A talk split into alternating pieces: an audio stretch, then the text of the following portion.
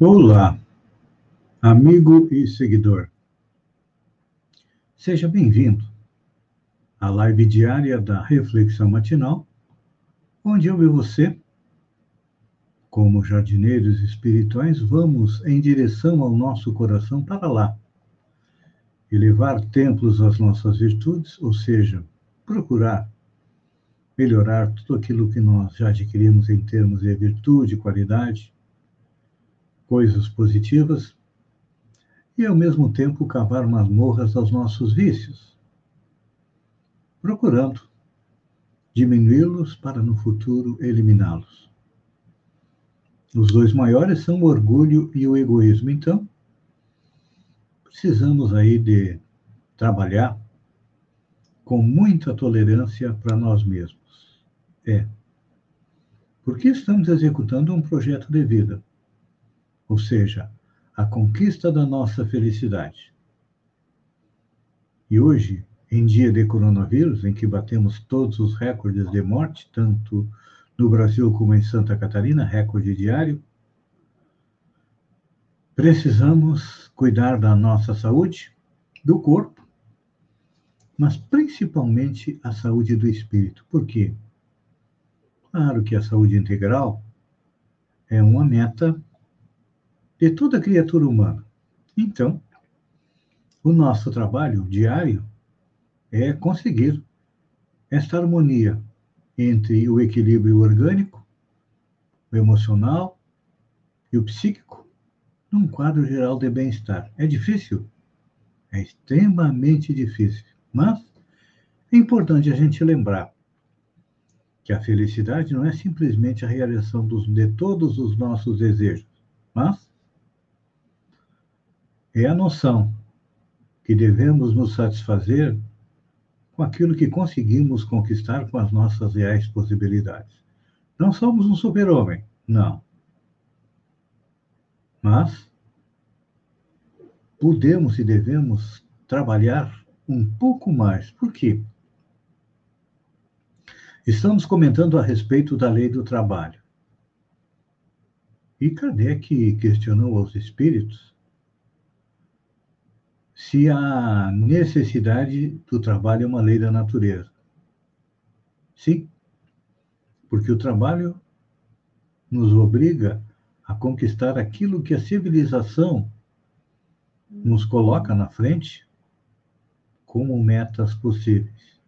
Normalmente a gente pensa em aquisição de bens financeiros, monetários, bens materiais. Mas temos que começar a compreender que o trabalho tem bem mais é, utilidade, tem bem mais funções do que simplesmente o trabalho pelo sustento. Por exemplo, claro que a gente sabe que para conseguir realizar o trabalho, nós precisamos o quê? Administrar o nosso tempo. Então, o tempo passou a ser uma prioridade. Ontem comentávamos sobre o que fazíamos com o nosso tempo disponível. Um terço é para trabalhar, um terço é para dormir, e ainda nos sobram 30% que nós podemos e devemos dedicar à nossa parte espiritual. Precisamos nos mover, pois é. Parece que o tempo, o planeta Terra, a nossa, o nosso sistema solar, a nossa galáxia estão parados no universo. Não, mas tudo se move. Então, se nós não nos colocarmos em movimento, é claro que quando a gente para, a gente estagna, a gente adoece. Água parada não acumula doenças? Pois é. Este exemplo da água parada, nós podemos e devemos trazer para o nosso universo mental. A mente parada, ela capta enfermidades e espalha desequilíbrio em torno. O corpo enfraquece, o corpo parado, os músculos atrofiam, E um exemplo, nos dias de hoje, em que não só o nosso país, mas o planeta todo vive uma pandemia do coronavírus, que atinge a todos os setores da sociedade. Estamos vendo pesquisas informando que o número de pessoas que estão passando por dificuldades aumentou e aumentou sensivelmente. Então, uma economia onde não circula capital acaba empobrecendo, e é o que está acontecendo. Um dos resultados do coronavírus. Ontem, líamos uma reportagem a respeito do acúmulo da riqueza. A pandemia do coronavírus fez com que os pobres ficassem mais pobres e os ricos ficassem mais ricos. Tanto que 11 brasileiros entraram no rol dos mais ricos do mundo. É. Eles conseguiram quase que dobrar a riqueza os que são mais ricos. Então, a riqueza está circulando, só que dos pobres para os ricos. Então, precisamos inverter isso. Fazendo o quê? Fazendo a nossa cota de trabalho por um mundo melhor. Deixar de nos preocupar única e exclusivamente com a nossa pessoa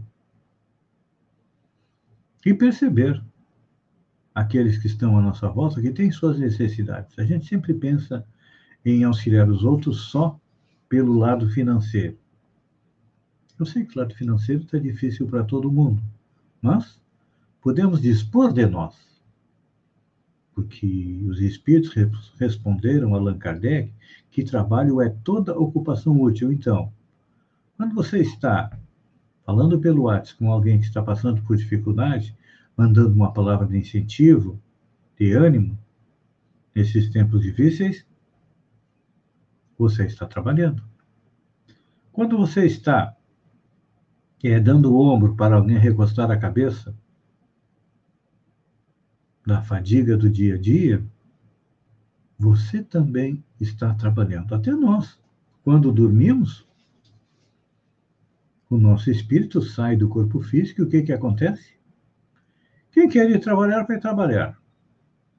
Quem quiser ir para a balada, vai para a balada. Todos nós, à noite, quando dormimos, o espírito sai do corpo e nós vamos fazer aquilo que nós gostamos de fazer. Uns vão trabalhar, outros vão se divertir, vão é, fazer tudo aquilo que fazem é, no seu dia a dia. Então, a nossa vida espiritual é um reflexo da nossa vida material e também é um reflexo daquilo que vai na nossa mente. Então,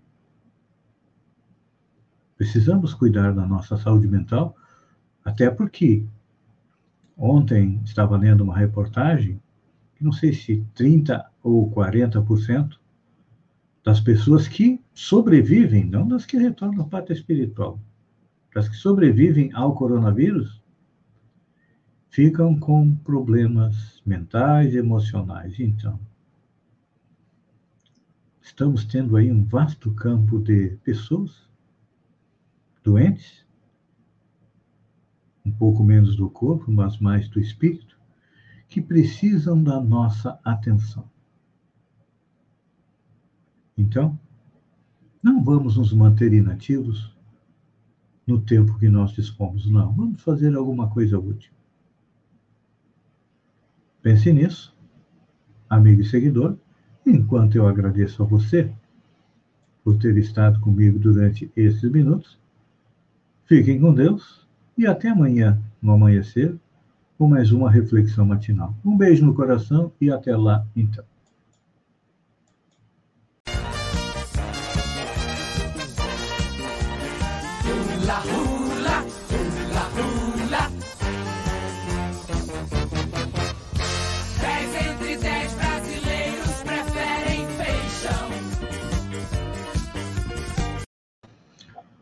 Olá, amigo e seguidor. Seja bem-vindo à nossa live do Bom Dia com Feijão, onde eu e você navegamos pelo mundo da informação com as notícias da região, Santa Catarina, do Brasil e também do mundo. Aqui na região, a deputada Giovanna de Sá esteve em Praia Grande, indo levar o seu abraço, o seu carinho ao novo presidente da CEPRAG, Patrick Alencar Homem. Com certeza o PSDB de Praia Grande, que tem no executivo o vice-prefeito, deve ter feito mais algumas solicitações para a deputada eh, Giovanni.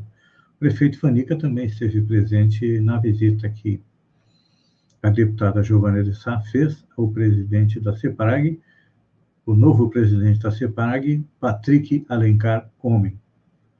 Santa Catarina, Chapecó, cidade elogiada por Bolsonaro no combate à Covid, tem mortalidade maior que a média nacional. Pois é. Chapecó se prepara para a visita do presidente da República, prevista para ocorrer hoje, dia 7, elogiada por Jair Bolsonaro pelo trabalho no combate ao coronavírus. A cidade soma 535 mortes pela doença e estava com 97% dos leitos em UTI ocupados até a tarde desta terça-feira, dia 6. E registrou mortes na fila de espera por leito e chegou até a transferir paciente para o Espírito Santo por falta de vagas. É que o prefeito lá liberou o uso da cloroquina, fez também lockdown, claro que isso ele não contou e com certeza não vai contar para o presidente é, Jair Bolsonaro, que é contrário a isso. E o presidente, segunda, em sua live, afirmou que viria a Chapecó para verificar e parabenizar o trabalho do prefeito João Rodrigues, que também defende é, o tratamento precoce. Falando em coronavírus, ontem foi um dia trágico. Santa Catarina registrou 226 mortes por coronavírus em 24 horas, o maior acumulado desde o início da pandemia. esse foi o número do boletim. Com isso, chegamos, ultrapassamos 11.500 mortes e 822 mil infectados pelo coronavírus. Na fila de espera para internação está diminuindo, só tem 29 aqui na região sul. Quando a gente diz só, porque já chegamos a ter quase 80 pessoas aguardando a internação. É que com o aumento do número de mortes também aqui na região, ontem foram sete, acredito que, se não estiver errado, só no mês de abril já foram, já foram 22 óbitos nestes seis primeiros dias. A expectativa é que não ultrapasse o número de mortes do mês de maio, que foram 123, mas eu acho que, infelizmente, vamos é, ultrapassar. E no Brasil também. Ontem foi dia de recorde. 4.211 pessoas morreram em 24 horas pelo coronavírus. E aí, chegamos a 337.364 óbitos desde o início da pandemia e 13 milhões 106 mil infectados.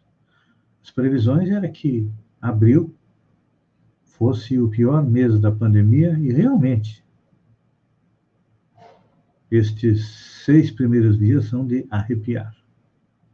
Mas o que fazer? Eu vejo que está havendo duas falhas. Primeiro, as vacinas não estão chegando, principalmente para o nosso extremo sul catarinense, estão vindo a conta-gotas, e a testagem também está baixa. E o que, que acontece? A pessoa se infecta, infecta alguém, não, há, não é feito um rastreamento e um isolamento destas pessoas. Eu sei de pessoas que foram infectadas por alguém que esteve na casa, e já estava com sintomas, mas achou que era gripe. E aí esta pessoa foi a óbito. E com certeza não é só uma. Este é um caso que eu consegui rastrear. Outras pessoas acredito que também, então. Vamos ter que exigir dos nossos governos municipais. Por exemplo, aqui em Balneário Gaivota estão é, vacinando o pessoal de 70 anos, enquanto que em outros municípios já estão conseguindo vacinar mais abaixo. É falta de vacina? Eu não vejo as autoridades virem a público dizer que está faltando vacina. Está todo mundo quieto. Os prefeitos estão tudo encolhidos em relação ao coronavírus, fazendo de conta que não existe. As pessoas continuam morrendo é, na nossa região. O Supremo Tribunal Federal julga hoje uma posição definitiva a respeito da liberação ou não da realização de cultos e práticas religiosas presencialmente durante a pandemia. O tema será o primeiro item do plenário. É que houve um choque entre o ministro Nunes Marques, que chegou agora, bolsonarista, liberando as igrejas para fazer culto. E o ministro Gilmar Mendes rejeitou uma liminar para suspender o decreto do Estado de São Paulo que proibia as celebrações religiosas. E tem uma coisa: no ano passado, o Supremo deliberou no plenário que esse direito estava delegado a governadores e prefeitos. E aí, a gente sabe que tem igreja que está passando por dificuldade financeira, precisa de que o fiel vá lá fazer a sua oferta para poder sobreviver, então tentaram e o ministro Nunes Marques concedeu. Mas eu acredito que o Supremo vai ter um momento de sensatez e vai deixar por conta dos prefeitos e dos governadores, que é quem conhece mais a realidade. Seguindo em frente, Senado aprova projeto que prorroga até 31 de julho deste ano o prazo para entrega da declaração do imposto renda. Mas como houve alteração no projeto, ele voltou para a Câmara. Depois de analisado na Câmara, ele vai para a sanção do presidente eh, Jair Bolsonaro. O prazo é agora em abril, e aí foi prorrogado até o final de maio. Notícia boa para quem é rico. Ranking dos multimilionários da Forbes tem 11 estreantes do Brasil. É, o ano da pandemia viu disparar a pobreza e a desigualdade no Brasil, assim como em boa parte do mundo. Para os muito ricos, no entanto, a crise passou ao largo. A lista de bilionários da Forbes mostrou o número de bilionários explodiu. Chegou a 2.755, ou seja, 660 a mais do que um ano atrás. Quase 30% a mais. E olha, de todos os ao todo são 57 brasileiros que estão na lista, sendo que 11 estão entre os novatos, ou seja, entraram nessa categoria. No mundo, o mais rico de todos ainda é o Jeff Bezos, com uma fortuna estimada em 177 bilhões de dólares, ou seja, 64 bilhões a mais do que no ano passado. Em segundo lugar, está o Elon Musk, que viu sua fortuna chegar a 151 bilhões de dólares. E em terceiro lugar está o magnata francês do luxo, Bernard Arnault, que manteve o terceiro lugar. E sua fortuna quase dobrou, de 76 bilhões para 150 bilhões de dólares. Ele é proprietário das marcas como Louis Vuitton, Christian Dior e da varejista de cosméticos Sephora. E olha, a fortuna dos 10 mais ricos somados é de 1,15 trilhão de dólares, ou quase o dobro dos 686 bilhões no ano passado. Então, o dinheiro está saindo dos pobres para ir para o bolso dos mais ricos. BBB, Big Brother na 21ª edição, com 50,48% dos votos, Rodolfo foi eliminado. Disputou com Caio, que levou 44,09%, e Gilberto com 5,43%. As lives estão de volta. É para a alegria de quem está em casa nos finais de semana e à noite. Cachaça e Cabaré 2 com Gustavo Lima e Leonardo indicou que a ressaca das lives dos brasileiros passou e o vício começou a ganhar novo impulso, apontam os números. Anselmo Trancoso, diretor de grandes lives sertanejas, dá explicação simples. O mercado caiu de novo na realidade de que não vai haver shows presenciais, pelo menos até o final do ano. Então, vamos para as lives. Última notícia: caso de coronavírus, faz Comebol adiar e mudar o local da data do jogo do Grêmio. É, o jogo do Grêmio seria hoje, contra o Independente Del Valle, e anunciou que foi transferido para o estádio Casablanca, em Quito, no Equador. mas foi remarcada para sexta-feira, no mesmo horário, porém em outra cidade.